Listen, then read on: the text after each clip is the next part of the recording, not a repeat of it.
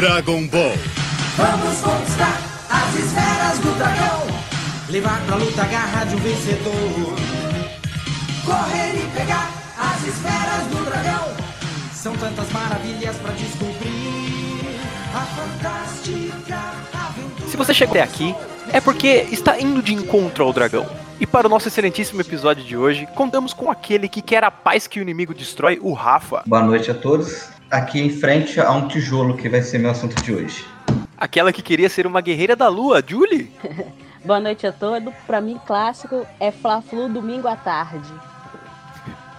O homem que decorou a frase em japonês para você está morto, Fábio. Eu decorei mesmo? Não tô sabendo, não. E é claro, o nosso convidado de honra, aquele que curte apreciar um bom vinho e uma boa obra, o eterno editor do dragão, Cassius Midawar. Boa noite, pessoal. Obrigado pelo convite. Me dê sua força, Pegasus! Ah, e por fim, aquele que vos com certeza já deu um Kamehameha no banho, o Will. E hoje a regra é clara. Falaremos de coisas clássicas, né? os clássicos modernos. Falaremos sobre aquelas velhas séries que vieram ou não para o Brasil e que, além de gostarmos, nós recomendamos. Detalhe, a gente deixou bem, bem certo a classe já que só valem as obras abaixo dos anos 2000. Então, bora pro episódio. Pra quem tá completamente perdido no mundo e não sabe quem é Cassius, por favor, Cassius, se apresente, essa lenda nosso universo aí de editorial. Quem é Cassius Medal? Bom, valeu, gente. Vamos lá. É, eu sou jornalista de formação, né? E eu trabalho com histórias em quadrinhos praticamente a minha carreira toda, né? Eu acabei me especializando em em cultura pop, né? É, o meu, meu, primeiro trabalho como editor foi na editora Conrad, lá em 2000, é, e eu fui o editor que lançou os primeiros mangás da Conrad, os, os primeiros mangás, estou é, fazendo aspas aqui, vocês não estão vendo, originais lançados no Brasil, né? É, preto e branco, da direita para a esquerda, né, leitura oriental e tal, que foram Dragon Ball e Cavaleiros do Zodíaco, né? E eu escrevi uns editoriais lá, e por isso eu assinava como editor do Dragão, editor do Zodíaco e tal, e as pessoas lembram disso até hoje, o que eu acho muito bacana. É, mas além disso, eu trabalhei também depois na editora Pixel, então editei coisas de Vertigo, Wildstorm, é, Corto Maltese, Spawn, é, Manara, é, muita coisa bacana. É, eu sou tradutor também, já traduzi muitos quadrinhos na vida e traduzi muitos livros legais de cultura pop como a série Dexter, por exemplo, é, biografia do Tim Burton, biografia do Michael J. Fox, é, Clube da Luta. Então, eu tenho alguns livros legais aí no meu currículo de tradutor. É, e entre 2012 e 2019, eu fui o editor-chefe da JBC, né? Fui contratado para mudar a cara da JBC. É, a gente lançou muita coisa bacana, diferente lá, né? É, é lançamos um projeto digital legal, saí em 2019 e em 2020 consegui emprego no meio da pandemia. É, fui contratado para reconstruir a editora Conrad, que estava ali bem paradinha, né? É, e eu vou. Tô, tô quase nove meses lá e a gente está começando um trabalho novo na Conrad é, de trazer de volta aquele espírito antigo empreendedor da Conrad, de lançar títulos super diferentes, de lançar histórias legais e, e claro, adaptando isso para o mundo de hoje, porque é, nesses 20 anos o mundo mudou muito e o mercado editorial também.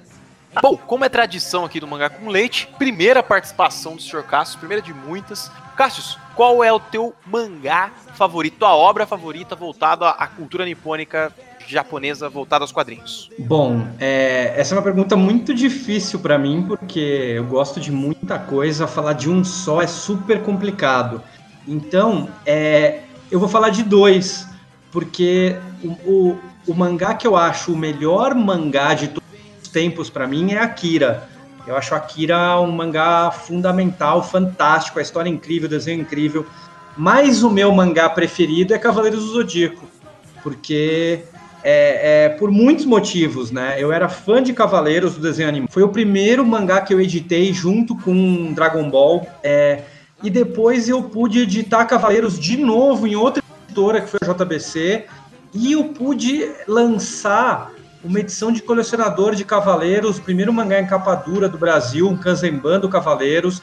É uma das edições que eu tenho mais orgulho de editar, assim. Então, ele é, e ele é, um, ele é um mangá muito importante, né? É, graças ao anime do Cavaleiros, é, foi, foi, uma das coisas fundamentais para dar o pontapé inicial a, a, ao lançamento de mais mangás no Brasil, né? Então, eu acho que eu não tenho como não dizer Cavaleiros como meu mangá preferido por um zilhão de razões. É, principalmente pela importância, né? Fala aí, Rafa. O interessante é que o Cassius, mesmo não tendo participado dos outros programas, também foi deu dois mangás favoritos. É isso aí. Pois é, olha só. Todo mundo tinha dado dois mangás favoritos quando perguntado qual era o principal dele. E você seguiu. Exato. Porque é, é, impossível, cara, é muita obra, não tem como você falar um só, cara, é muita coisa. E, e assim, Cavaleiros, a importância que ele tem pro ocidente é extremamente absurda, assim, cara. Tipo, eh, eu, eu assim, não, não sou tão fã de Cavaleiros do Zodíaco, apesar de ter lido tudo mais, mas a importância que ele tem é inegável. Se quem falar de Cavaleiros do Zodíaco não é importante, você está mentindo. O ocidente, ele é uma das obras mais importantes que que você quer falar abaixo de 2 mil que você recomenda pra galera, Cássio? Bom, ainda bem que, por sorte, eu escolhi obras abaixo de 2 mil, hein? Porque essa regra eu não tinha visto, mas tudo bem. é, ó, que sorte, hein? É, eu, eu escolhi duas obras, uma nunca saiu no Brasil e a outra já foi publicada no Brasil. Então, eu vou começar com a, com a nunca publicada no Brasil. É, é um mangá conhecido por muita gente aí, é, e que eu, eu mesmo já brinquei com ele muitas vezes em eventos, quando eu estava no JBC.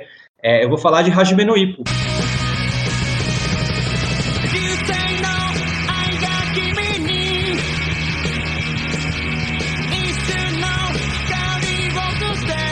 Hajime no Ippo, um mangá de box, né?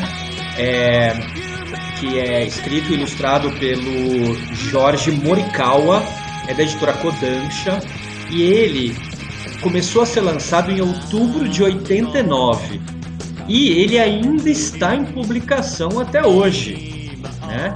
É um mangá que tem tá, mais tá. de pois é, mais de 120 volumes, já passou de mil capítulos, né?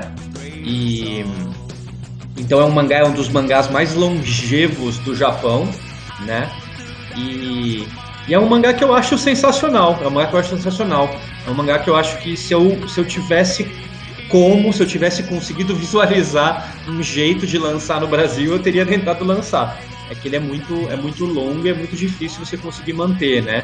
É, é, mas assim, é um mangá então de boxe e é, é, é o típico é o típico mangá é, é, na acepção da palavra do mangá shonen assim que é a história do herói né é um garoto que é, um dia, logo no começo do mangá, um dia é, é, ele encontra um, um, um, treinador de boxe que, por alguma razão, fala para ele dar uns socos lá num saco de areia e ele nunca fez isso na vida e ele dá uns socos muito fortes e o cara fala, caramba, você tem jeito pro boxe. E aí, claro, que, que esse menino vai entrar, começar a lutar boxe e o sonho da vida dele é ser o melhor lutador do mundo e tal. Ele então, quer. O, o, é... o Ipo ele quer saber o que é ser forte, né? Ele quer saber o significado da força, né? Ele, desde o começo ele fala. Porque é isso, né? O Hajime é o primeiro passo, né? É o primeiro passo. Isso. A turma até brinca, né? Quando que vai ter o segundo passo, né? Já tem mil capítulos desse primeiro passo. Tem 300, né? em 300 capítulos do primeiro passo. Ele é, pois é. Mensal, né? Ele não, não, não, ele é semanal, ele é semanal, só que o Jorge ele teve um problema, né? o Jorge, né, tô falando como se fosse um migão meu, né? O Jorge uh, de uns dois anos pra cá, ele teve, ele teve alguns problemas de, de saúde e tal e teve alguns atrasos e, e, e, aconteceram algumas coisas na obra também que irritaram bastante os fãs, né? Tá passando por uma fase meio que de reconstrução agora o Hajime, porque o Hajime ele não é exatamente sobre o Ipo, né, Cassius? Ele é sobre toda toda aquela galera galera ali da, da Kamogawa, né? Da academia Kamogawa. Então tem o próprio treinador. E tem o personagem que a turma até fala que não deveria chamar Hajime no Ippo, né? E sim Hajime no Takamura, porque ele é o, acho, o personagem mais carismático da série, né? É, pois é, e é, é, é, é, até eu ia falar um pouco disso também, eu acho isso bacana. Eu acho que um, um, mangá, se fosse centrado em apenas um personagem, ele não duraria tanto tempo, né? É, é que nem a gente pensar no One Piece da vida, né? Se fosse só o Luffy e não tivesse é, outros personagens à volta tão carismáticos, né? E não, eu não digo nem só da tripulação, né? Outros piratas, os vilões e tal. É, é, até o barco, né? Até o Going Mary, né? Que é, que é um personagem incrível, né? Mary é, então, Pois é, então eu, eu, fiz, eu fiz essa relação porque é isso, né? Se o Hajime não tivesse uma galeria de personagens aí legais, não se, não se manteria por tanto tempo. É, essa questão do Hajime, de ele pegar o personagem que outrora era um vilão e depois trazer. Vilão não, né? Antagonista, porque não tem vilão exato, né? Mas trazer uhum. ele para perto depois e fazer. Né? Ele faz isso com o Sendo, ele faz isso com o Vogue, ele faz isso com o Mashiba. Então tu, tem tanto personagem foda no Hajime. É, bom, e é, até eu vou fazer uma comparação de novo, né? Eu acho que os grandes mangakas aí de Shonen eles fazem isso, né? Eles, eles trazem, né? É, desde o Yantia, né? Até chegar Piccolo, Vegeta e tal, né? Uns vilões tão ferrados.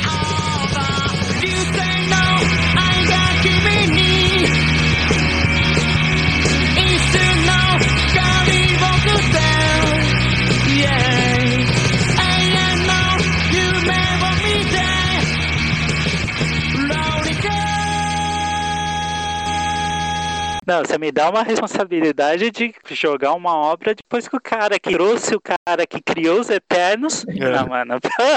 aí é brincadeira, hein? Boa, boa.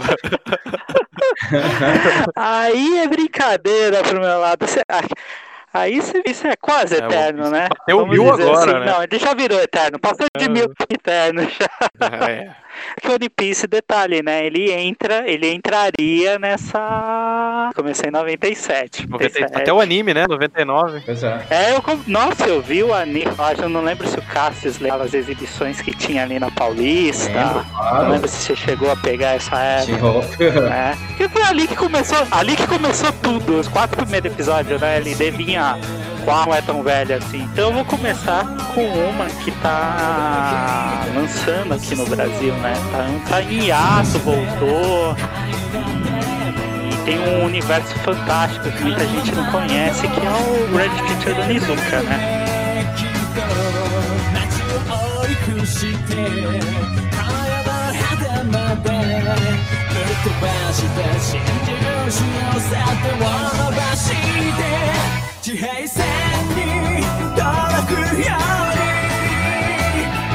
Red Ticket do Mizuka eu acho que dispensa apresentações pelo universo do GTO. Eu conheci ele justamente pelo GTO. E o GTO ele é o terceiro mangá do autor daquele universo que ele criou, né?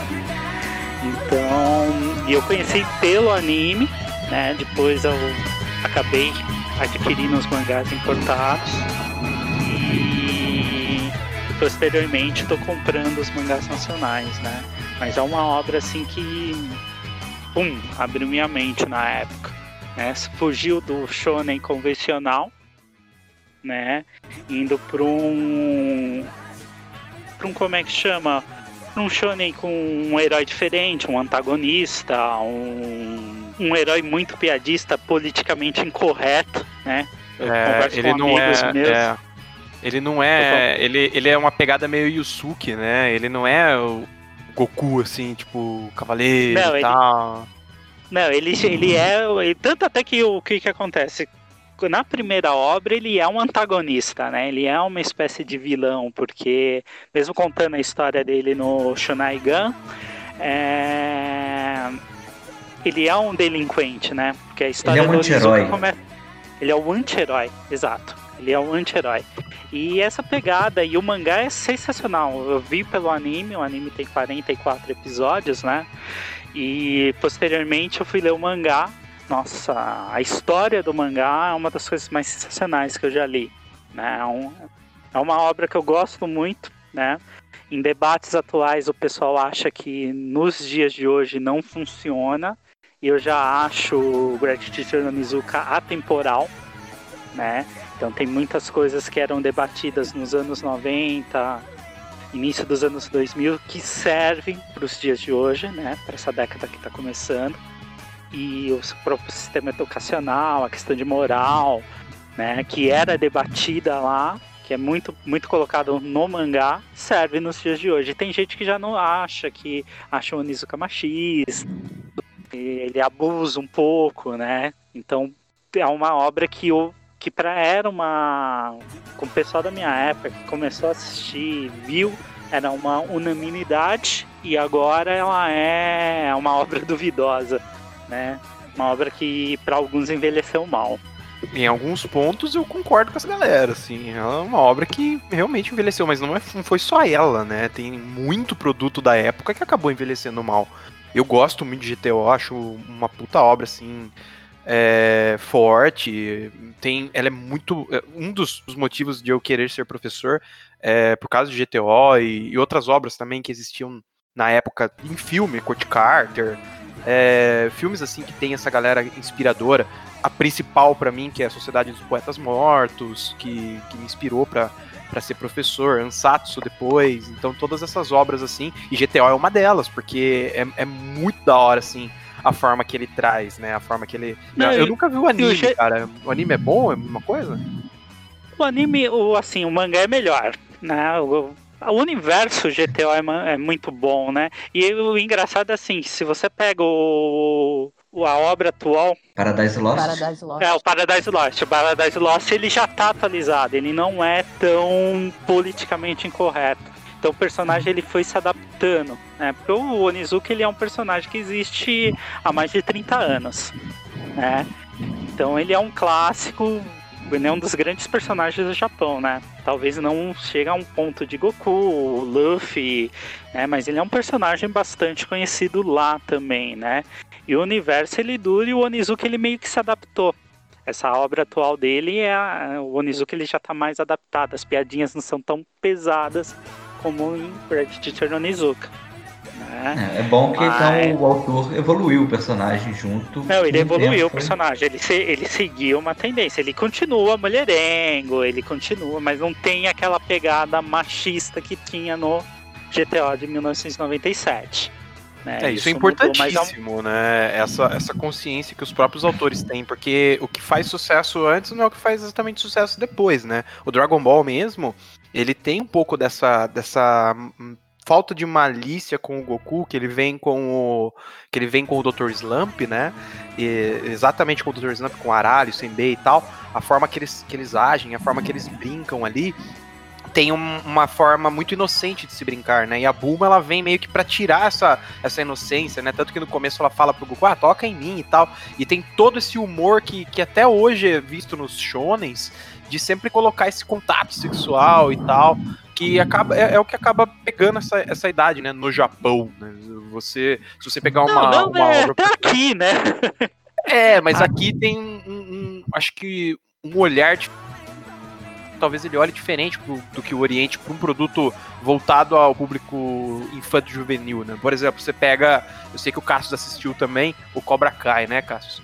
É, você pega, Sim. essa é uma obra infanto juvenil ocidental. Você não tem muito disso, né? Lógico que você tem um maluco dando porrada no outro, o cara caindo do andaime e ficando quase paraplégico. Beleza. Mas não tem essa, essa parte da, dessa malícia, dessa, tipo, apalpar uma mulher ou alguma coisa assim, né? E no Japão tem muito disso. Tem, tem muito disso, a gente sabe. E o GTO é legal essa visão dessa mudança que teve do, de personagem, de prisma e de, de para onde vamos. Né? Eu acho legal essa, essa mudança. Mas ele mudou mesmo? Porque eu acho que no Lost Paradise ele tá preso. então por isso ele mudou, ele, tá né? dentro, ele, tá dentro, ele tá dentro da cadeia. A sociedade mudou ele, né? Agora ele apalpa é, outras coisas na cadeia, né? É, ele tá lá na cadeia, ele tá preso. Não, ele tá preso justamente por isso. a, person a, personalidade dele mudou um pouco. Um dos, uma das grandes críticas Pô, do GTO. Ainda bem, né? É, uma das grandes críticas do GTO era a personalidade da brincadeira sem graça do Nizuka, né? Ele, é, ele praticamente era um abusador, né? Entendeu? Então ele, ele é um anti-herói politicamente correto. E ele foi meio que preso por isso, né? Ele foi no, no final do, do 14 Days, né? É, ele acaba sendo preso, né? E começa o Lost Paradise ele já numa prisão. Né? Então ele é forçado a mudar. Essa, essa é a grande característica, essa é a grande mudada. Ele não perde parte da personalidade dele, mas ele é obrigado a se adequar com os dias atuais. E quem, entendeu? quiser, essa... e quem quiser obra nacional, você vai deixar o link é, aí. Obra nacional, a gente vai deixar. Aquele linkzinho maroto pra compra, né? Muito bem, exatamente. Então temos aqui no Brasil. Bom, Fábio apresentou o GTO, o Cassius apresentou o Hajime. Tô curioso pra Julia aí, qual é a primeira obra, Julia? E lembrando que pra mim é surpresa porque eu não vi o grupo. Então, quem tá ouvindo, pro Cassius, e pra mim é surpresa. Qual seria a sua obra? Pô, era, era pra você ler as mil mensagens por dia e a gente deixa lá. não consigo. Eu vou começar a minha primeira obra falando da Rainha do Shonen, Rumiko Takahashi. Oh, mulher boa. E a minha primeira obra dela, que foi assim, a obra que eu mais gostei, né? Que foi Rama Meio.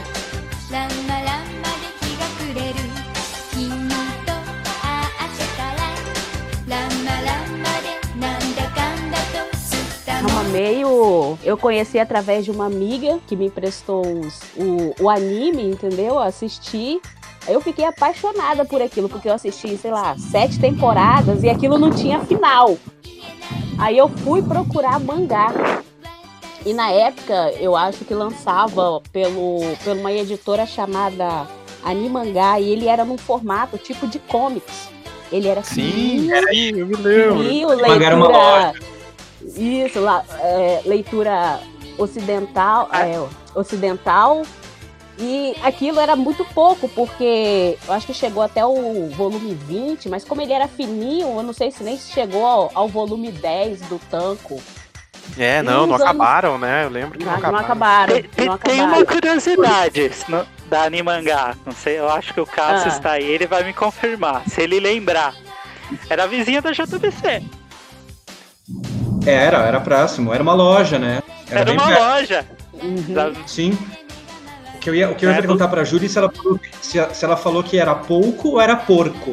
Porque o trabalho era pouco. bem porco. um, po um pouco. ah, mas o, o trabalho era que bem... o Rama.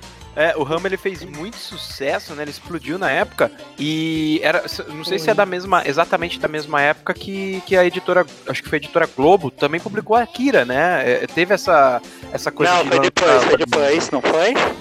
O, então, Rama o, veio bem depois. O Rama veio depois. muito depois. É, porque o, veio o Akira. ele, anos depois. É, o Akira ele passou por esse processo de ocidentalização também, né? Tanto que é o que o Cassius falou, eles foram pioneiros né, na Conrad com o Dragon Ball em lançar ele no formato japonês. Eu lembro até que nos primeiros editoriais o Cassius coloca lá falando que, pô, a gente nunca imaginou que isso poderia dar certo mesmo, sabe? Tipo, a gente apostou, não, não sabíamos se isso ia dar certo. Porque é loucura você ler, você ler um mangá de trás para frente. E as editoras pensavam assim, né? Agora com a Júlia falando do Rama saindo em formato ocidental, Globo, a Globo também lançava o Akira em formato ocidental. Tinha, tinha muito dessa parada, né? De lançar dessa forma. Manda aí, como que é o plot de Rama Meio? Olha, Rama Meio começa com. O nome do personagem principal é Rama. Ele tem. Ele tá ali com seu pai, né? Ambos treinando porque ele gosta muito, ele treina muitas artes marciais. Os, os dois viajam bastante para treinar, né? E uma dessas viagens lá pela China, eles estão treinando lá num monte e eles acabam ali num, num lugar de fontes termais. E naquelas lutas entre pai e filho, pai e filho, porque ali ninguém dá mole para ninguém. É a porrada come solta. Eles caem. eles caem no, na, nas fontes, porque são várias fontes, né? E aquelas fontes são fontes amaldiçoadas. As fontes de Jusenkyo. E aquelas fontes, a maldição é o seguinte: do jeito que alguma coisa morreu naquela fonte, que é a maldição. E o Hamner, ele acaba caindo na fonte em que uma garota é, morreu afogada. E o pai dele cai numa fonte que um panda morreu afogado. E nisso, quando eles são molhados com água, com água fria, eles se transformam. O Ramna vira uma menina e o pai vira um panda.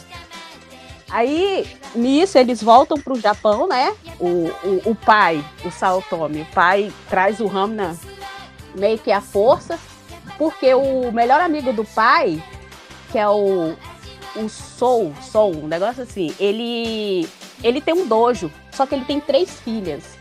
E ele precisa dar continuidade ao dojo, então ele precisa de herdeiros. Então ele vai fazer o quê? Ele vai casar, né, os, o, uma de suas filhas com o, o Ramna, que é o filho do seu melhor amigo.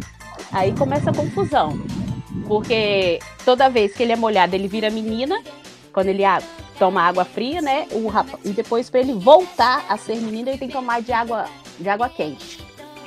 Exato. E, e isso é isso surge em várias situações hilariantes, porque nessas nessas indas e vindas a, a Rumika ela sabe bem tratar assim os personagens dela.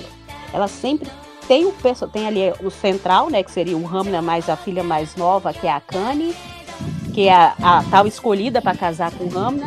E mas ali sempre tem os secundários, principalmente os secundários que gostam dos protagonistas. E, e é muita confusão é, na mesma hora que eles não querem se casar, mas você vê que os dois gostam um do outro. E, e aparece o, o, um amigo do Ramna de quando ele, amigo não, né? O arco inimigo dele de pequeno, que é o que é o Ryuga, que é um dos personagens mais engraçados. Se você, acha que o, se você acha que o Zoro de One Piece é perdido, você não conhece é. o Ryoga, velho. E é daí, né? E é daí que o, que o Oda pega, né? Isso. Porque o Ryoga, ele, ele, ele tem esse negócio de se perder, que é, é exatamente outro aí que nível. o Oda tirou, né? Exato. É exato. outro nível. A Romiko, ela trabalha tão bem com os personagens dela, que daí ela, ela implementa no mangá que várias pessoas caíram nessas fontes, né? E o Ryoga é um do que caiu na fonte, né? Por culpa do Hamda. E o Rama, sem querer, empurra ele lá na hora e ele cai nessa fonte. E, e o dele é engraçado que ele vira um porquinho. E esse porquinho, é, lá no futuro, ele. Isso não é spoiler, não, gente. Isso aí é da história mesmo. É, lá no futuro, ele vira tipo o porquinho de estimação da Kani, que é a prometida do Ramna. Porque o Ryoga é apaixonado pela Kani, mas aí ele não fala para ela que ele é o porquinho. Então ele vive como mascote dela. É, é muito e o Rama sabe, né? O Rama o sabe. Rama sabe ele, ele, é orgulhoso, ele não quer ficar, né? Cara, e é muito o, legal. O que eu, é, amo, das o que eu amo do... que mais gosto. O que eu amo do Rama é exatamente esse, esse humor, assim, é muito escrachado o humor, né? De tipo, ah, é, essa é a fonte de uma linda donzela, onde ela caiu e se afogou, por isso essa fonte está amaldiçoada. Daí o panda. Essa é uma fonte que o panda caiu e, e ele morreu afogado. Daí, tipo, toda hora é alguma coisa assim, ah, é um porco e tal. E daí ele vai até o absurdo, que é o meia calça tarô, né? Que é apelidado pelo Raposai, né? Que é um, uma uhum. mistura de boi com não sei o que, com demônio. Mano, isso é muito hilário, assim, pra, pra obra, né? Pra, pra construção de personagens. o Ram, o Ram ele, é o, ele é o marco, assim, de uma característica das obras antes do, dos anos 2000, né? que é uma obra não sense mais escrachada. Então você tem o Rama, você tem Excel Saga, Bakuretsu Hunter, que são todas obras mais pastelonas. Né? O Bakuretsu Hunter é um, até um pouquinho mais safadinho, mas o, o Rama, o Excel Saga é um, é um nonsense, um nonsense mais pastelão, é diferente dos nonsenses atuais, que é o Arakawa, Underbridge, entendeu? Que é um pouquinho mais sério, né? Sei se é um pouquinho meio passado. Mas é que, é que assim, essas obras, né, que, que você citou, elas são obras em que realmente não acontece nada. Então, assim, o Rama, ele, ele não acontece nada, não tem progressão de história. Não, é só o gag. Tem. É só o humor puro. Então, tipo, ah, a, a, a, a Kanye vai com ele. É, é a única coisa que leva o mangá. Só que é genial, porque durou o quê? 34 volumes? 37, 38, acho que 38 ou 38. 38, 38, né? 38. É, 38. Então durou 38 volumes, cara, num, num humor simples. Jamais aconteceria isso hoje, sabe? Você obrigatoriamente tem que meter uma batalha ali no meio. Os mangás nonsense, né, que o Fábio trouxe hoje, os de hoje, se você não colocar a batalha, o mangá é cancelado, ele não aguenta. O Beelzebub, que é um mangá nonsense com batalha, recentemente na Jump. É, temos agora o Mesh, né, Muscle, que é uma paródia de Harry Potter em um mundo onde o único cara que não é mago, ele tá lá, que também tá, tá lá dentro da Jump. Nós temos tantos eles assim, e O- obrigatoriamente o- que pôr uma história.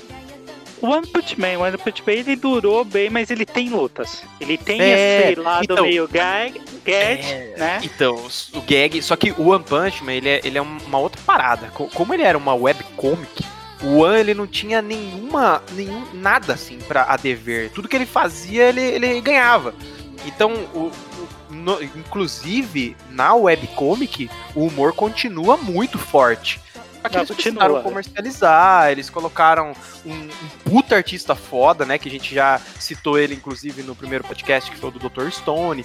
É, já falamos um pouco dele. Então ele, ele fez essa, essa coisa assim, deixou muito shonenzado, né? Porrada pura e, e músculo e tudo mais. E virou uma parada mais de ação do que de comédia. Mas se você, se você ler a webcomic original, até nas, nas grandes sagas, né? Quando, quando você pega o. Esqueci o nome do primeiro vilão lá do, Garou. do One Punch Man. Não, no, Não, no, não, o Ga- Garou é Garou segundo. muda bastante. Garoa de É. agora. O Garou é o É, mas segundo. o Ga- Mas o, O Garou primeiro- acho que é o que mais mudou, não foi? Da, É, da- e mudou, mas na webcomic essa parte é extremamente cômica, né? Mas só, só complementando da Júlia ali, não sei se vocês chegaram a assistir os ovas do Rama. Cara, eu Nossa. assisti muita coisa de ova. Eu, assisti- eu acho que eu assisti tudo. Só li o mangá, só li o mangá da JBC ainda. Nossa, os ovos são uma- é outro nível. É outro nível de piada. É, uma- é tanta coisa acontecendo. É tanta coisa acontecendo. É uma- um, dos, um dos episódios mais legais que eu assisti assim de, né, do Run é simplesmente sensacional. Se a galera quiser procurar por aí nos modos, sei lá, né? Os modos Amazon, né, da vida, pode pedir para importar na Amazon e ver os ovos que Eu acho que devem ter vários volumes. Eu entrei na JBC, a JBC ainda estava publicando Rama, né? Eu peguei. é, Eu não lembro exatamente se o, se o primeiro volume que eu editei tem um por aí, e eu, eu tive a sorte de ser o editor que terminou né, a coleção do, do Rama lá na JBC. E eu concordo com tudo que vocês falaram da questão ativa no final. Eu- não sei como ele realmente chegou a 38 volumes. No final ele dá, um- ele dá uma cansada no, a partir do 30 ali. Com cari- carisma, né? Porque a Rumiko Takahashi, é, eu, eu me lembro que ela é uma das mulheres mais ricas do Japão, Ela é. de, de tão rentável que as obras dela são. E o Rama era exatamente isso, os personagens eram extremamente carismáticos. Eu acho que sobreviveu só assim, viu? Tipo, eu não acompanhar, não tinha como acompanhar o mercado editorial da época, até porque não existia internet, o Japão é, é aquela ilha fechadíssima, mas eu tenho certeza que se durou é pelo carisma que os personagens que a, que a Rumiko Segunda lenda, obras- né? É, As obras segundo- são muitas, tudo, tudo acima de 30, 40 volumes. Não, apesar que a, a Mal, a Mal ainda tá em publicação, né? Mal. Tá, eu acho que tá com 8, 9 e vai ganhar anime agora. A- a- no- qual que é a outra anterior à Mal? Kyokai no Que era bem. pa- Isso, essa durou menos. Essa é do fantasma, né? Caio. A do Fantasma. Pode Eu, particu- eu particularmente eu tenho uma obra da Rumiko que eu gosto muito, que é Mason e Coco. Mason, e, eu- e é a, a obra que define a, a Rumiko. Ela é o que é por Mason e Coco. Né? Que quem não leu. E é uma coisa que tinha que vir pro Brasil, mas não sei se vem. É, é simplesmente espetacular, Mason e Coco. É, o segundo mangá dela, né? E nem é tão É o grande. segundo. É, são 15 Não, acho volumes que- só. 15.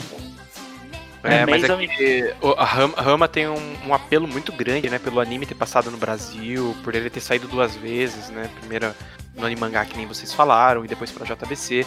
É, eu acho que o, o- a identidade que ela criou com o Rama e com os personagens é muito forte. Tanto, tanto que se sobrevive até hoje, até pro, pra galera nova que, que já provavelmente já ouviu falar de Rama e o quanto ele era importante. Eu lembro que eu colecionava Animedo, né? Que é a revista, e a Herói, e saía direto, direto essa- essas as publicações sobre Rama nela, né? Porque fez muito sucesso, explodiu muito na época, era muito forte.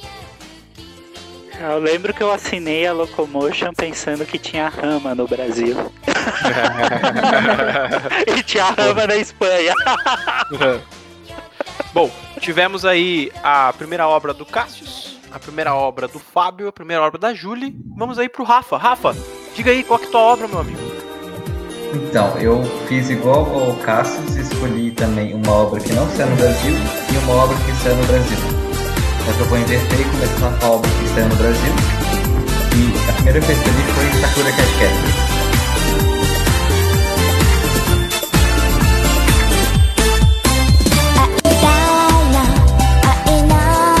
A Sakura começou em 1996 a publicação, terminando nos anos 2000, ou seja, está dentro dos nossos clássicos. E honestamente dispensa apresentações. Né? Nós temos a, a personagem principal, Sakura, Sakura Kinomoto, que em um dia descobre um, um livro em sua casa que contém diversas cartas. Essas são as cartas Clo, que possuem magia. Ela acaba dispersando todas as cartas é, pela cidade dela e ela é escolhida pelo guardião das cartas, o Quero, para poder é, reunir todas essas cartas e equilibrar o mundo e tal. É, como eu falei, dispensa apresentações mesmo. É, é um dos mais famosos, foi publicado duas vezes já no Brasil. Tem a continuação sendo publicada atualmente, que é o Clear Card, é, Clear Card A. E eu, eu descreveria é, Sakura Cat Captors como uma obra sobre amor, literalmente, porque nós temos diversos exemplos de amor, seja dos familiares, é, da relação, por exemplo, da Sakura com o irmão, que mesmo tendo aquela picuinha, ainda é, ajudam um ao outro, a, da Sakura com, com o próprio pai, é, também da, da, da mãe falecida dela com toda a família, e todas as vezes que a mãe é citada ou aparece. Temos também o amor entre a, é, a Sakura e, a, e, as colegas de escola, entre a melhor amiga e tal, entre o interesse amoroso né? dela, que é o Choran. Oi? Tomoyo, né? A Tomoyo, sim, melhor amiga. O interesse romântico dela, que, que é o Choran, depois também. E, eu creio que a melhor definição para Sakura Card seria é, relações do amor, entendeu? É, se você pegar até a abertura da época brasileira, ela é uma abertura que, que vocês já ouviram aí quando ele falou que era Sakura. É um pedacinho, e provavelmente você tá ouvindo aí de fundo. Ela, ela é uma abertura extremamente romântica, né? Porque ela fala que ela só quer e espera que a pessoa seja para sempre dela, né? É bem romântico mesmo, né? Sim, e quando foi feita a tradução, fizeram muito bem, assim, e sim, é, são diversos exemplos de amor, assim, mesmo que seja da, da tia dela com a, com a mãe, o quanto elas se gostavam, ou mesmo da, da Sakura e da Tomoyo, o quanto elas são próximas, assim. Isso é muito importante pro, pro mangá. Vou jogar é, uma e... pergunta aqui pro grupo, tá? Sakura é o melhor mangá da Clamp? Ah, ah difícil, hein? É, é uma pergunta difícil. É porque eu assim. Tenho... Vai lá, cara. Tenho... Não, não sei. Eu não sei. eu gosto de muitos. E aí, Rafa? Uh, honestamente, eu, eu adoro Sakura, mas eu colocaria em segundo lugar, colocando no primeiro é, Holic. Eu amo é, Holic. Eu, eu acho que eu tô contigo, viu, Rafa? Eu acho que uhum. Holic, assim, o Tsubasa também, ele é, ele é pau a pau ali com Sakura também é a melhor obra da, da Clamp, só que eu considero Sakura como a obra mais importante da Clamp. Eu acho que é a que explodiu e popularizou demais, assim, ó, a Clamp no geral. Então eu tenho um fator nostalgia com Sakura. Eu, eu sou uma criança dos anos 90, tá? Então eu nasci exatamente na década de 90. Então eu brincava de, de Sakura. Eu, sei lá, eu tinha um rodo, eu falava que era o o bastão lá que capturava as cartas. Eu tinha, sei lá, tinha seis anos de idade. Então eu brincava com isso, eu me lembro de, de brincar com isso. Então Sakura acabou tendo esse fator nostalgia muito forte para mim e eu considero uma, uma puta obra, assim, sabe? É, eu gosto muito de Guerreiras Mágicas também. Hum, Guerreiras né, Mágicas cara? é quase um, um shonen da... Se você for pegar pelo lado de batalhas e tal, assim. Sim, pois é. Saiu duas vezes pela JBC, né? Ela saiu num, num, formato meio tanco, depois ela saiu num formato melhorzinho tanco ali, né? Sim. É, bom, Sakura também, né? Sakura também, Sakura também. E Sakura, eu me lembro que se tornou um mangá extremamente raro. Eu me lembro que tinha uma edição específica, não sei se era edição 1 ou, ou outra edição, porque, por exemplo, o Inuyasha, que também saiu pela JBC na época do meio tanco, 5. Era edição super rara da época, assim. O, o Sakura, ele tinha uma edição específica que também era super rara. Acho que era... Meio tanco foi a edição 1. É, eu, eu acho que. pra conseguir ela. Me lembro, eu, eu tenho ela aqui, mas eu me lembro que, que na época você encontrava em, em mercados assim abertos, tipo o Mercado Livre da Vida, por tipo 100 reais, assim, sabe? E era um meio tanco que saiu por 2,90, 3,50, sei lá. Era... Eu cheguei, cheguei a encontrar por 300 por volta de 2010, olha. É, e eu, e eu me lembro quando a JBC relançou, naquela edição, né, de, de capa rosa, que é, que é excelente essa edição, é lindíssima essa edição quando ela saiu, tipo, imediatamente a galera que, que tinha ficou desesperada. Falou, cara, nunca mais vou conseguir vender por aquele valor. Daí, imediatamente, a coleção, que era o valor de uma edição, que era a edição 1, a, a coleção inteira começou a valer 50 reais onde ali é um volume, né? Então quem aproveitou, aproveitou. A hora que a JBC anunciou o relançamento, daí acabou, né? Eu acho que o primeiro relançamento uh, de, por uma mesma editora, assim. A mesma editora, mesmo lançamento de um, de um título já mais antigo. Ah, Cavaleiros, né? Foi a primeira, né? Porque Não, teve Cavaleiro, a. Cavaleiros, é isso. É, teve a ah, primeira. Teve a a primeira tiragem de Cavaleiros e logo depois saiu uma segunda tiragem com algumas mudanças, porque teve, tiveram algum, algumas adaptações que mudaram e tal. O Cassius provavelmente falaria muito melhor disso do que eu. É, não, mas é isso mesmo. É, é eu, eu, tinha, eu, eu, tinha até saído da editora já, que era exatamente isso, era bem parecida com a primeira, mas com umas alterações de texto, etc e tal. Não, eu não vi muita razão naquilo a não ser comercial, eu acho que era realmente para aproveitar o hype de Cavaleiros e vender mais. Bom, vamos lá. É, minha vez, né? Minha, minha obra aí. Bom, eu vou trazer uma obra aí de 98, 19 de junho de 1998, com 12 episódios. É um anime, na verdade. Não vou recomendar o mangá, porque o mangá é muito ruim, que é Cowboy Bebop. Okay, three, two, one, let's jam.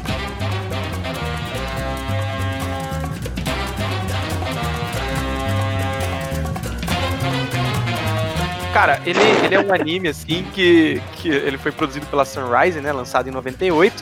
Ele conta uma história de um grupo de caçadores de recompensa, que é uma coisa que eu curto pra caramba. Então ele é, ele é exatamente cowboys no espaço. Então eles têm que capturar bandidos, né? A, a, população, na década de 90 tinha muito essa parada de superpopulação. Então eles pegam, colocam essa superpopulação, explodem a população mundial e a galera não consegue mais controlar nada tipo, o crime não, não tem mais como controlar. Então existem esses cowboys, esse, essa galera que começa a capturar esses bandidos que, e daí tem a, essa, essa trupe, né, que traz o cowboy bebop. Por que, que eu amo essa série? É, se vocês ouviram já a introdução do Mangá com Leite lá no, lá no Spotify, né, e tudo mais, vocês vão ouvir que a introduçãozinha ali é um jazz, né, tocado, é exatamente a Tank, que é a abertura do Cowboy Bebop.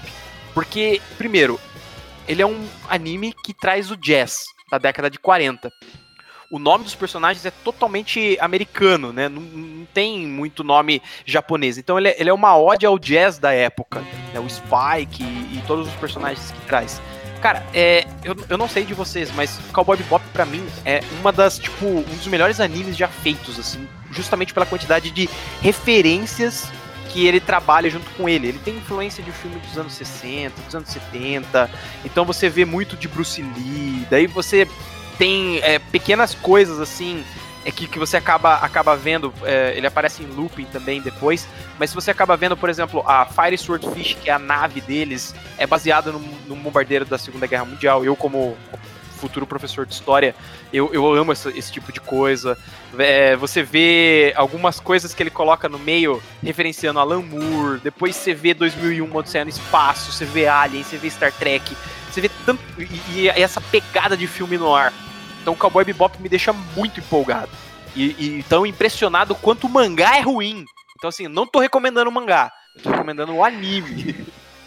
O mangá, na verdade, ele é um spin-off, né? Ele, ele pega, ele pega entre, o episódio, entre os últimos episódios, né? E conta uma história paralela igual o filme, né? O filme também fez bastante sucesso aqui no Brasil e, e ele pega, ele é um spin-off, né? Um, é um, um spin-off bem safado, eu diria, viu? É muito ruim, cara.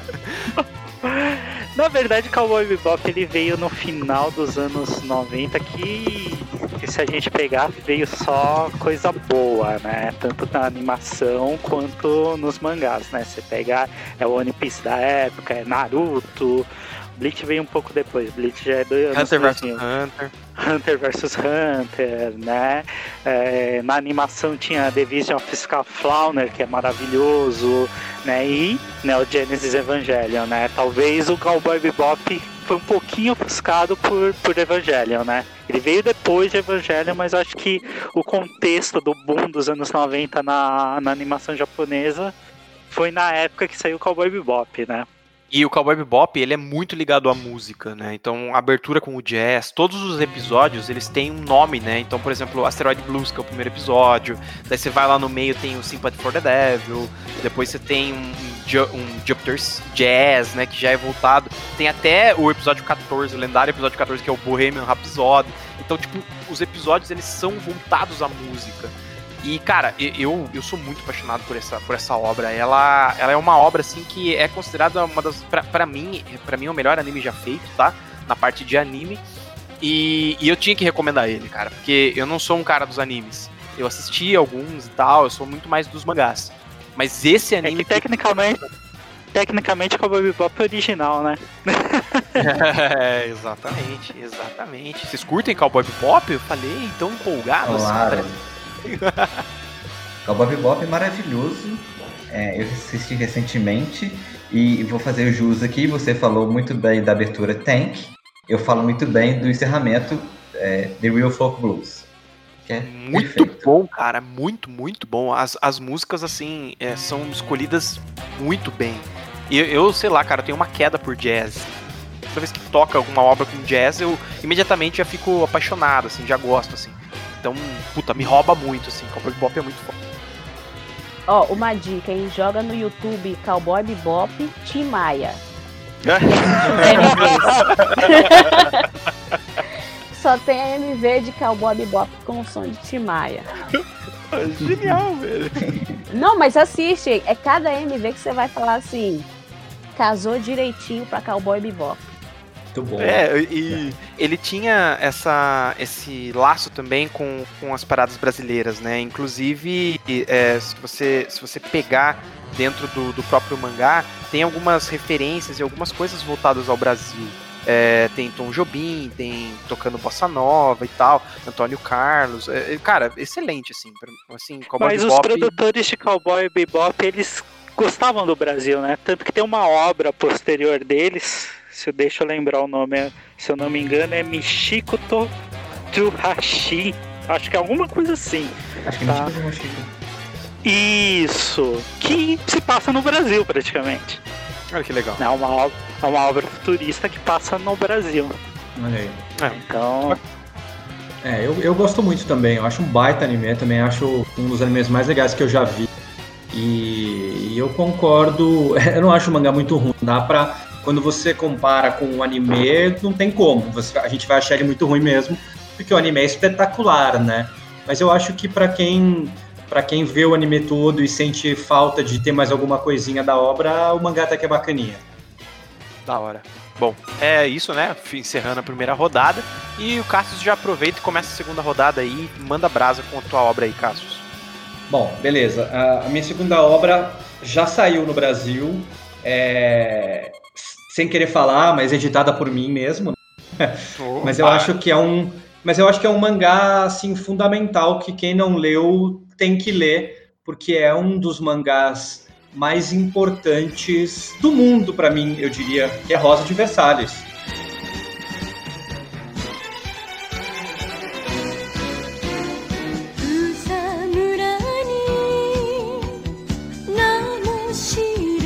Né? Oh, rapaz! Vai ter que entrar em, em plano B, Júlio. É, tem que falar de Dr. Slump. Vou ter que falar de alguma outra coisa. Rosa de Versalhes. Rosa de Versalhes é um, é um mangá clássico, né? Ele começou. Ele começou a. É, a, a autora é Ikeda, né? É, é um mangá shoujo. Ele começou a sair em maio de 72. Curiosamente, o mês e ano que eu nasci. Né? Oh! Olha só. Olha só. Idade, maio de 72. É, é um mangá que é, a gente lançou pela JBC enquanto eu tava lá, né? Se eu não me engano, não lembro se começou a sair em 2018 ou se foi no começo de 2019 já. É um 9 mangá de março que... de 2018. Olha aí. É um mangá que tem acho que 10 volumes originalmente, né? A gente lançou em 5 na JBC. Eu não lembro se são 10 ou 12, eu acho. Acho que são 12, a gente lançou em 6, né? E. Não, são 5 volumes. 5 mesmo? 5 volumes. Uhum. Ah, mas acho que é, é então... 9 ou 11, acho que era, era ímpar, eu acho. É, é, é, que, é que depois saiu. É que depois saiu, saiu uma continuação. Já nos anos 2000 e 2012, por aí, saiu uma, uma continuação que teve mais um volume ou dois de Rosa de Versalhes, que não é uma que não é grande coisa. Ó, em abril de 2013 até fevereiro de 2018 saiu uma continuação. É... Mas Rosa de Versalhes é, é um mangá é, é, que foi muito inovador para a época, que acabou inspirando muitos mangakás, né?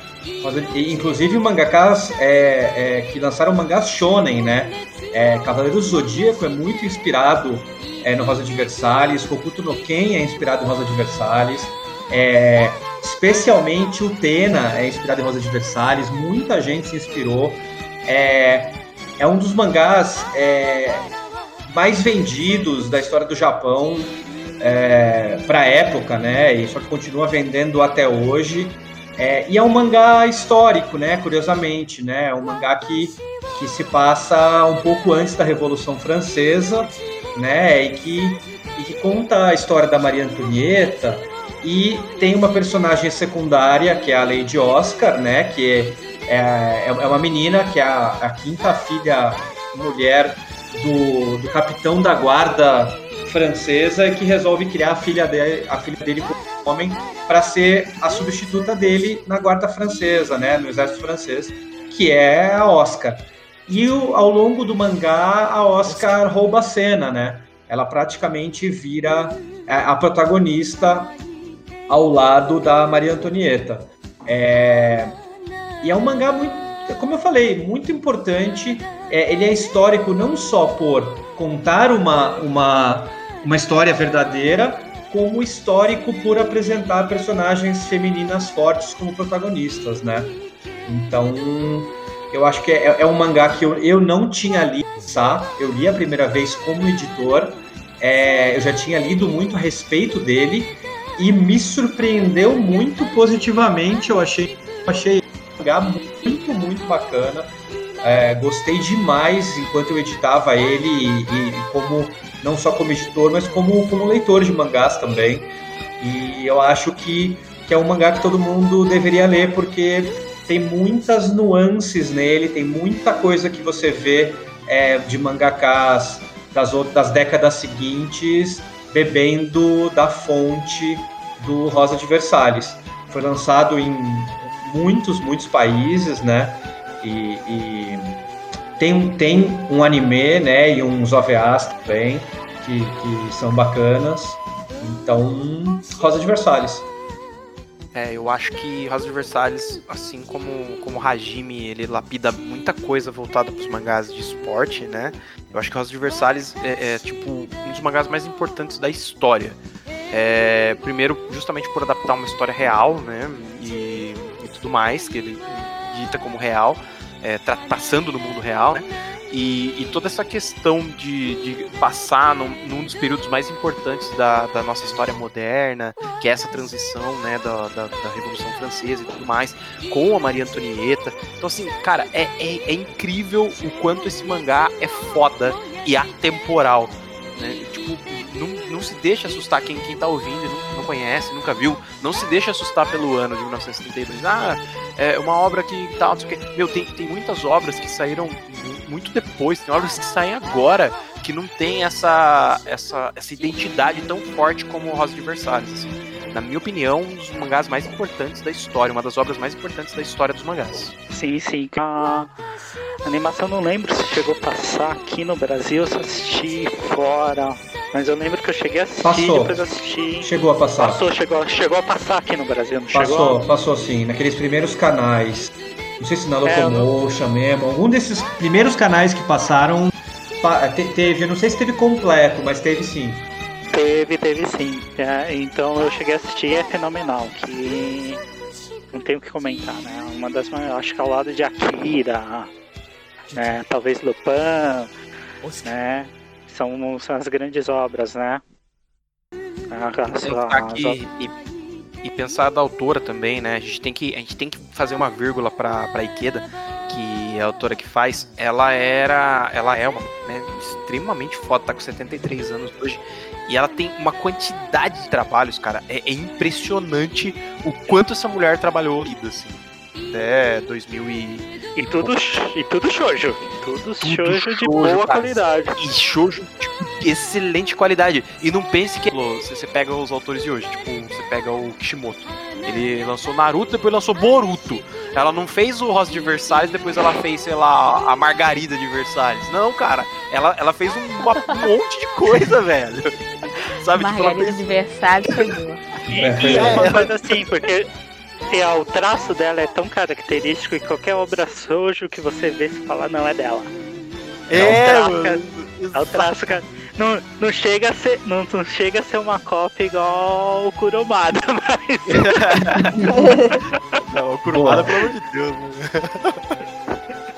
Vamos falar de BTX. BTX e aquele ringue Nikaqueiro, né? Que é do, de boxe, é... Né, que é o Seiya lutador de boxe, depois é o Seiya. é, mas ela criou. Saía cyberpunk. É. Ela criou, ela criou uma identidade, né, cara? E, e, e, nunca ninguém conseguiu quebrar essa identidade. Você vê muito. É lógico que hoje temos forma moderna de se desenhar, né? Absurda, que mudou muita coisa. Mas você vê ali até a década de 90, 20, quase 30 anos depois que, que saiu Rosa de Versalhes, ainda assim é, você vê a identidade que ela criou, assim, sabe? Você olha e você fala assim, não, esse é um mangá shoujo. Você pega, por exemplo, a, a autora, eu, eu, não vou me lembrar o nome dela, mas a autora de Nana e de Paradise Kiss, ela, você vê o quanto do, do... Ayazawa, né? Sim. Isso, você vê o quanto tem impregnado, assim, e, e Nana é considerado um dos maiores shoujos também de todos os tempos. Inclusive, tem a velha rivalidade de Nana e One Piece, né? Porque na época os dois vendiam muito bem tal, um no Shonen e outro no shoujo. Então, você vê a identidade que, que ela emprega no Paradise Kiss, que ela emprega no Nana. Você vê muito do Rosa Versalhes, assim, é, é, muito absurdo. É, assim, eu tenho, eu tenho que fazer uma vírgula, porque, é, primeiro, puta obra que foi trazida, tem que fazer uma vírgula pra Ikeda, que é uma excelente mangaka e a gente vê falando aí de monstros mangakas homens, mas vê pouco falando de mulher. A gente já citou duas aqui que são espetaculares, Rumiko Takahashi e Ryoko Ikeda. Enquanto a Rumiko Takahashi é um, um monstro, mas publica shonen, temos a Ikeda publicando na área de shoujo. Exatamente. Então manda aí, Julie, qual que é a tua obra? A minha obra eu escolhi agora, né? Porque eu tinha escolhido Rosa de Versalhes. Olha só. Ainda bem que eu sou convidado e falei primeiro, hein? Ó, oh, que bom. Né? Ó. oh. E eu, eu, ia, eu ia até pensei em falar em Fruit Basket, mas a gente vai falar um. A gente vai fazer um podcast especial de Fruit Basket. Vai ter um podcast e... Então é melhor nem mexer. Então eu vou de Sailor Moon, As Guerreiras da Lua.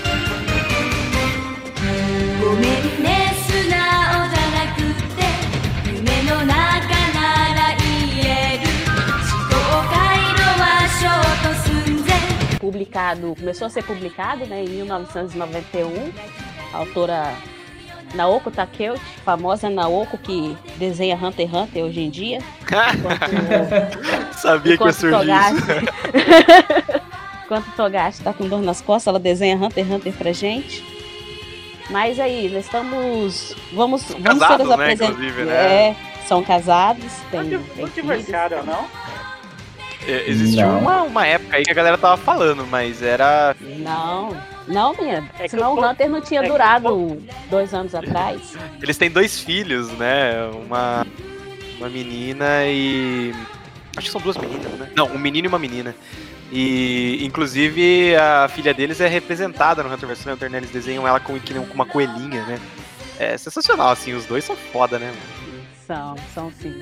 E Sailor Moon é aquele mangá que atravessa gerações, né? Desde 1991. Todo ano você vê alguma coisa de Sailor Moon. Esse ano a gente vai ter dois filmes animados, né? A JBC vai trazer uma nova versão, porque Sailor Moon já saiu pela JBC e agora vai sair numa nova versão. Agora, eu acho que esse ano. E a gente é apresentado a Serena, uma garota adolescente, não gosta de estudar, gosta de dormir. E um dia, indo para a escola, ela vê uma gatinha e a gatinha tá lá com o espaladrapo na testa, assim. Ela vai, tira o espaladrapo e a gatinha começa a falar com ela e ela se torna a guerreira da lua. E ali ela junta mais cinco amigas, né? Cada uma começa com cinco, né? Que depois vai aumentando a, a tropa e cada uma se transforma em uma guerreira, cada uma é representada por uma por um planeta. Temos Sailor Marte, Júpiter, Saturno e, e, Mercúrio. aí- e assim Netuno. Não, aí tem todos. Tem no final tem até a Plutão. né? Tem todos os planetas. Tem a Sailor né? Stars, Sailor Stars, não pode esquecer, pô. Isso. Aí depois. Mas ainda nós Sailor estamos lá Stars é naquele. filler, né? Sei lá. Ah, É. Não. Uma curiosidade não. da uma curiosidade do Sailor Moon é que ela praticamente fundou o gênero Mahou Shoujo, né, que é esse Isso. gênero da garota mágica, né, junto com, lógico, depois veio veio o Card Captor, mas a, a próprias guerreiras mágicas de Rei que, que já foi citado aqui também é, é também uma parte de Mahou Shoujo, mas ele é o pilar, né, o, o Sailor Moon. Pilar, Sailor Moon. Tudo começa lá com a, com a menininha, que ela dá aquela fumacinha, ela vira, se transforma, ali ela já sai da roupa dela normal e já veste uma roupa, roupa de batalha, Estilo Power Rangers, né? tipo estilo Power Rangers. tem muitas lutas, né? Sempre tem uma um- uma vilã que elas têm que derrotar. Bem quase um shonenzinho de porrada, mas aqui onde as protagonistas são as mulheres. São meninas fortes, meninas inteligentes, cada uma é, vai ser responsável assim pelo no, no entanto é um planeta, né? Cê- é, as Sailor são cada uma representando um planeta. E é isso. Um anime que fez bastante sucesso.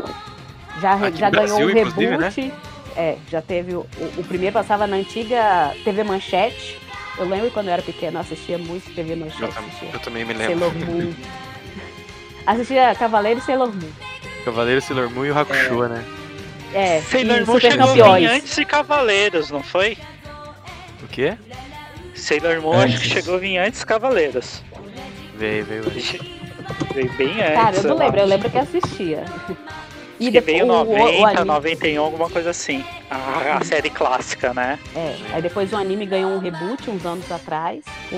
Eu, eu vou ser até polêmico agora, né? Porque assim, eu, eu gostava de Sailor Moon quando eu era criança e quando foi anunciado o mangá, né, pela, pela JBC, né, que ele saiu pela JBC, eu comprei pra, pra ler e tal. E nossa, quanto eu achei chato não tá escrito, cara. É muito parado, cara. É muito, muito Diz parado. que são duas coisas totalmente diferentes. Eu não li o mangá. Não, confesso que eu não li, mas dizem que o anime é uma coisa e o mangá é outra. É muito repetitivo o mangá. É, se você parar eu- pra é- pensar. Pois é, eu acho, eu acho o seguinte, bom, eu editei o mangá também, né? É, primeiro um detalhe, né? A, a Julie a, falou da, da Serena. Serena era o nome no anime, né? O nome da, da personagem principal original é o Sag, né? É o Sag, É, Coelhinha. né? Coelhinha, pois é. Né? É, E sobre o mangá, é, o ritmo realmente é, é, é, bem diferente do anime. Agora, eu, eu, eu acho assim, eu gosto muito da primeira metade toda do mangá. E depois a segunda metade eu acho que ela é muito repetitiva. E aí ele fica mais cansativo. Mas eu acho que a, a primeira metade eu até gostei bastante, assim, do mangá. Mas é. Quando você compara com, com o anime, o anime é, é bem mais dinâmico mesmo. O... Tira uma dúvida, sabe? Eu acho que tem muita gente que tem dúvida assim que. O... Aquele volume único que é o Sailor V, né? Ele vem antes uhum. do Sailor Moon, né? Isso. É só pra confirmar mesmo. Sim. Eu lembro. Sim. Ele é. Ele vem. Ele é um, ele é um extra. E ele meio que conta a história da Sailor V, que seria a inspiração da Sailor Moon, né? Não, não tem nada a ver um... com, a com a Vênus, né? Não, sim. Não, é, é, a, sim, é a é Vênus, é mas é de antes, né? Isso. É porque a, a Vênus, a, ela Vênus ganha os poderes. Isso, ela ganha os poderes antes da. Da Sailor Moon. Isso, exatamente. Ela, ela já combatia o crime. É que Sailor Moon foi, um, foi uma animação assim, eu assisti a clássica, a manchete, Daí eu lembro que eu chegava da faculdade quando passava na Cartão. A Cartão tinha um horário alternativo nos anos. final dos anos 90, início dos anos 2000, que passava Dragon Ball, Sakura. Tudo de madrugada. Eu lembro que eu chegava da faculdade, daí que eu ia assistir, daí, daí geralmente tava tomando um banho, comendo alguma coisa, tava passando Sailor Moon, então não assistia tanto. Assistia mais Sakura e Dragon Ball, né? A gente assistia por Dragon Ball na época. Boa. Bom, a Julie trouxe a obra dela, né? O chatíssimo Sailor Moon aí. E agora o Fábio vai, vai trazer a obra dele. Fala aí, Fábio, qual a segunda é, obra? eu vou seguir. Brincadeira com o chatíssimo, viu? Eu vou seguir. Não, o anime é bom. De... O anime é bom. Anime... A série clássica, eu, a clássica eu acho a melhor das fases, assim. Mas eu não sei de, de fato o que é filler, o que não é, entendeu? De Sailor Moon eu preciso ver direitinho, porque realmente eu não sei. Eu sei que tem muita coisa que não tem no mangá, mas. Mas vamos lá. Eu vou falar de uma obra que não saiu do Brasil e que também teve inspiração de Rosa de Versalhes, tá? E também criou um novo gênero que a obra mais famosa desse gênero é o Love Hina. Só que o Love Hina não foi o primeiro. É os cachorrada. E sim foi Kimaguri Orange Road.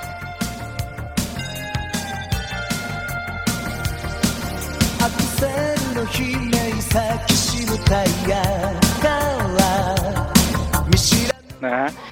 Particularmente esse mangá, tá? Esse mangá, esse anime, eu primeiro vi, assim como o GTA, eu primeiro eu vi o anime e depois eu passei, eu li o mangá, né? Acabei pegando importado.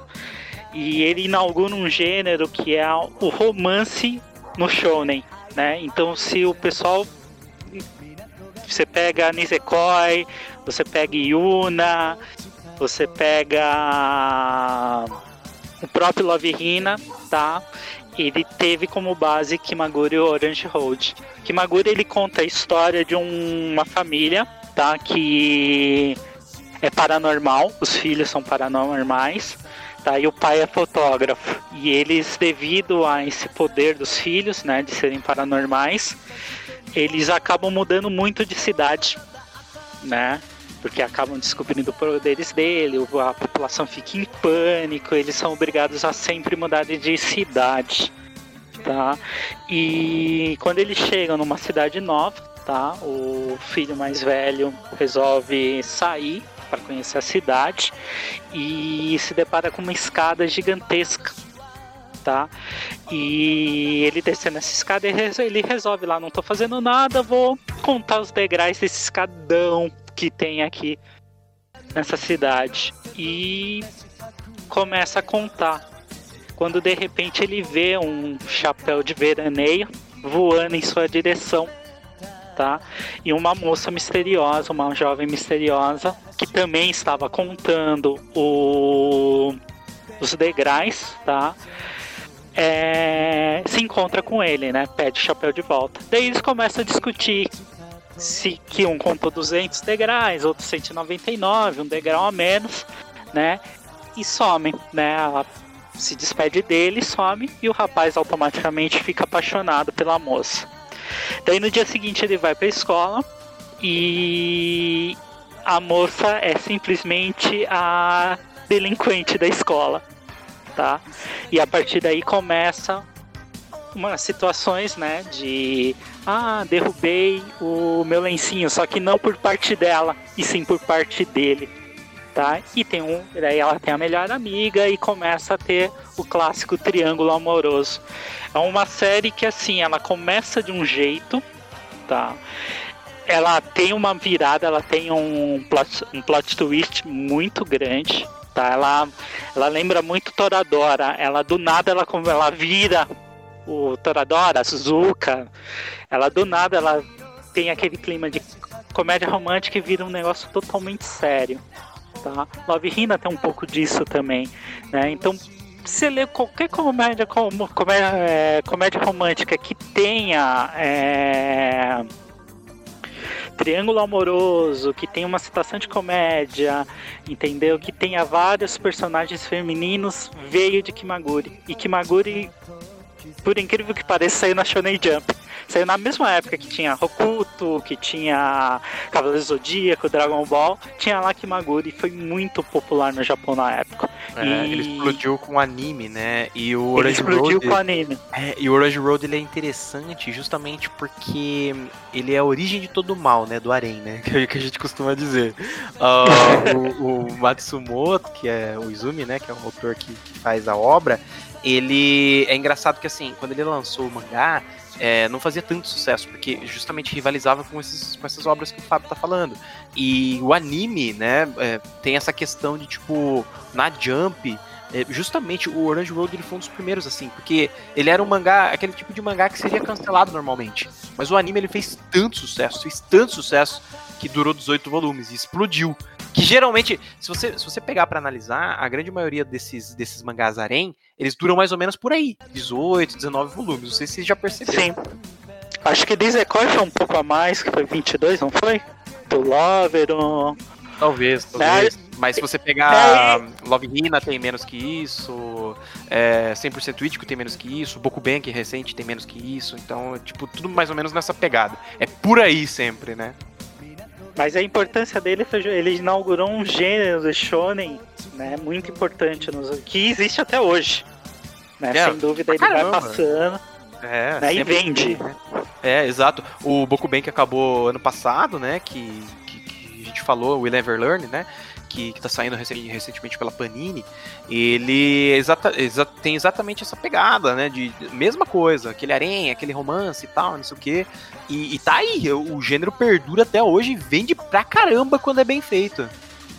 É, e ele rivalizou muito com o Mason da Rumiko, né? Eles saíram basicamente na mesma época. Bem, apresentamos aí mais um, aí o Otaku procurar, Orange Road, Kimaguri Orange Road, a gente vai colocar o nome de todos os mangás falados, né, caso vocês queiram procurar e, e não consigam digitar. E agora nós vamos para o penúltimo mangá dessa nossa lista, que é o mangá do Sr. Rafa, né, ou a obra do Sr. Rafa, que não necessariamente precisa ser um mangá, pode ser um anime, um tokusatsu. Traz aí, Rafa, pra gente. Então, como eu disse na abertura, é o tijolão que eu escolhi para hoje, que está aqui na minha frente. O mangá que eu escolhi é Oh My Godness, ou A Megami Sama.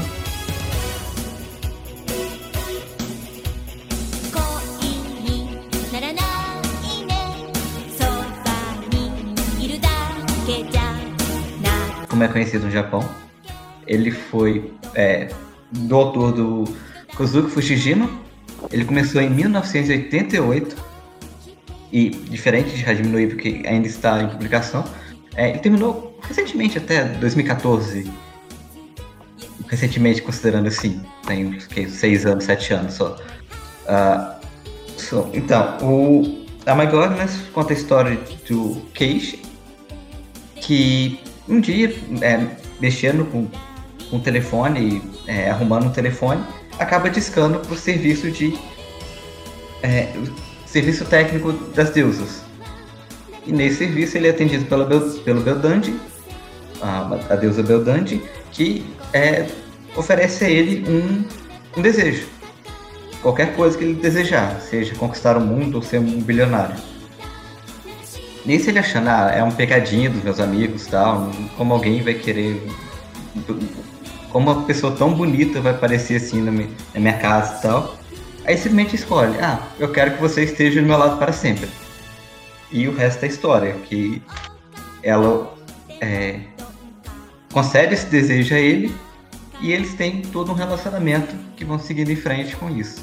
É, com todos os percalços do relacionamento entre eles, de saber se eles gostam mesmo do outro ou se é a força desse desejo que foi concedido a ele e tal. Ah, nós temos diversos personagens muito interessantes na obra. Eu destaco realmente as três irmãs, a Beldante, a Urt e a Skuld, que se alguém conhece um pouco mais de mitologia nórdica, são três deuses também que estão é, na mitologia nórdica. E tem toda uma referência também à mitologia nórdica, como por exemplo Yggdrasil, que é onde elas trabalham. É, depois são apresentados demônios e a competições com os deuses que tem aqui. É, aparecem diversas outros, outras deusas também, como a Peorte, que é muito interessante. Uh, e depois tem toda essa relação entre. Não seria o bem e o mal, mas seria os, os deuses e os demônios. É, tem até a Urd, que é a junção dos dois, é, tanto uma parte de Deus como parte demônio e tal. E que engloba toda essa história de Oh My Godness. Uh, o mangá ele tem total de 48 volumes. Infelizmente não foi lançado no Brasil. E Sou eu sei que tem. Por isso. Eu também. Ah. Eu sei que existem assim, diversas animações dele, alguns ovos, é, filmes, filmes e séries de animação. É, e a gente. Assim, é engraçado que a gente ficou um pouco meio ali na Kodansha já, né? Porque o Cassius trouxe o Hajime, que é da mesma revista, né? E agora o Megami Sam. Uhum. Que, que também é, é, que, é que nem você falou, assim, cara, eu, eu realmente me surpreendi, porque ele é um. Tá bem voltado pra fantasia, né? E eu gosto muito desse gênero dentro, dentro dos mangás. Eu, particularmente, gosto muito de Megami Sama. Não, não é muita gente que acaba conhecendo ou falando sobre a obra. Mas ela, é, ela é uma obra excelente, assim, cara. Eu não sei como não chegou no Brasil ainda, porque. É, é que tem quase 50 volumes, né? É o tamanho. Mas... é o tamanho. eu acho que talvez. É um pequeno uma obra detalhe. Que é, mas, mas eu, eu, acho que é uma obra que talvez venderia, assim, não sei. Não sei. Ah, eu, eu, eu, não sei, é, é muito, assim, é, é um fantasia, mas também tem um tanto de slice of life, porque é, é a vida Sim. deles mesmo, é, é relacionamento entre eles, é problemas que eles têm, é desconfiança um pouco, e o amor entre eles. Sim, eu acho difícil mesmo vir para o Brasil, eu gostaria muito que viesse é, por enquanto, então, eu estou comprando a versão em inglês, já que não é possível. Mas, uh, mas tem isso. Então, é, ele é muito grande, assim, e assim como o Kimaguri também é uma comédia romântica, então também bebe dessa fonte e tal. Só que é diferente, assim, não tem um harem, no caso, né? É somente é, Beldante e Keiichi, que é o casal principal e não tem opção de ser outra coisa. Megami Sama ele fez muito sucesso nos anos 90. Nossa, eu lembro, era uhum. uma das séries mais hypadas. Né? Lembro que quando tá no Brasil o filme, os ovos, eu não lembro se o, não, o, Chibi, o Chibi eu acho que não, porque super engraçadinha também, uhum. né? É, em diversas situações de dia a dia, tudo é sucesso. E aqui no Brasil o pessoal gostava muito. Então, se vendesse, né, seria pro pessoal acima dos 30. Mas se Jojo veio, qualquer coisa. Não, não, não, mas peraí, peraí. Eu tenho, tenho, uma, tenho uma vírgula aí, né? Porque Jojo veio, só que o Jojo, ele é altamente lançável porque essa porra ela funciona como saga. Você consegue lançar uhum. o Phantom Blood e depois foda-se, não quero lançar o restante. O, o Megami Sama não tem como, é uma história contínua. Pô, mas Sim, mas é. foda-se, já tá na Stone Ocean já. Você pode, você pode ler tranquilamente a, a qualquer saga separada do, do Jojo sem, sem ter. Você pode começar agora e ler Star Crusade. Você pode ler, você pode ler qualquer uma separada, você não precisa ler a outra. É, é isso que eu acho que Jojo tem uma vantagem referente a esses mangás grandes. Piece, por exemplo, você começa a ler por Skype fudeu, você não vai entender nada. Manja, tipo, é, é, é mais ou menos isso. Ó. Nos mangás grandes, né? Até o Cassius falou, por exemplo, do Hajime, que ele até pensou, pô, como seria uma possibilidade de trazer esse mangá pro Brasil? Não dá! Não tem como, porque as sagas não são fechadas. Você não tem a saga do Ipo campeão japonês, Ipo campeão mundial, Ipo não sei o que. Você tem que lançar inteiro, porque é uma história muito contínua. Uma saga depende da outra. É, por isso que o Jojo veio, assim. Jojo eu acho que é separado dessa parada. O, Jojo, eu, sei, quando lançou o primeiro mangá, eu falava que o Jojo ele era um dos injustiçados. Tem, tinha duas obras que assim marcou muito os anos antes 2000. É, gente, eu vou até colocar aqui como menção honrosa. Que fez muito sucesso no Japão e, e não saiu em animação. Né? O Jojo chegou a sair o OVA do, do Stardust Crusades, né? Mas era Jojo e o Shio Notora. Eram duas obras assim que são sim, espetaculares. Sim. Espetaculares. E não tinha saído a animação. Quando sair animações, o quê? É nessa década que passou. Eu vou para encerrar então a nossa, o nosso podcast, que nosso longo podcast, que depois dessa, dessa incrível obra que o Rafa nos trouxe, né, Megami Sama, e eu vou fechar com uma, uma coisa diferente, assim, não vou fechar com mangá, não vou fechar com anime não. Eu vou fechar com Sekai Ninja Sen Jiraiya.